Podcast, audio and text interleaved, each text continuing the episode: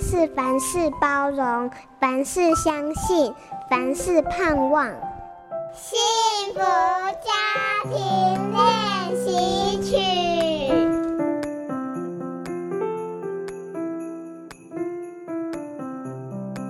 根据统计，国内一半以上的小学生早餐都以外食为主，许多家庭不再亲手为孩子做早餐了。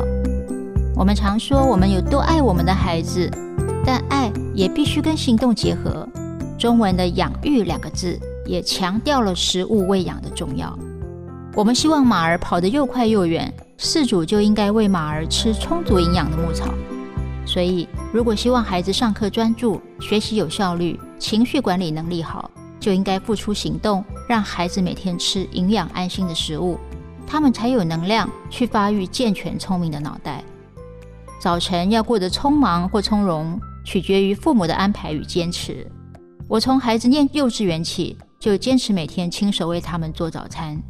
从情感面来说，让孩子在家里从容吃完早餐再出门，不论是边听音乐边吃，还是边和父母聊聊天，这样长期的情感交流，孩子就能感到幸福快乐。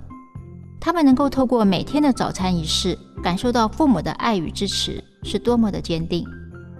我们亲子共度的早餐时光已经迈入第十一年，想到他们每天吃饱饭再出门上学，就会有充沛的体力去学习，我就感到安心。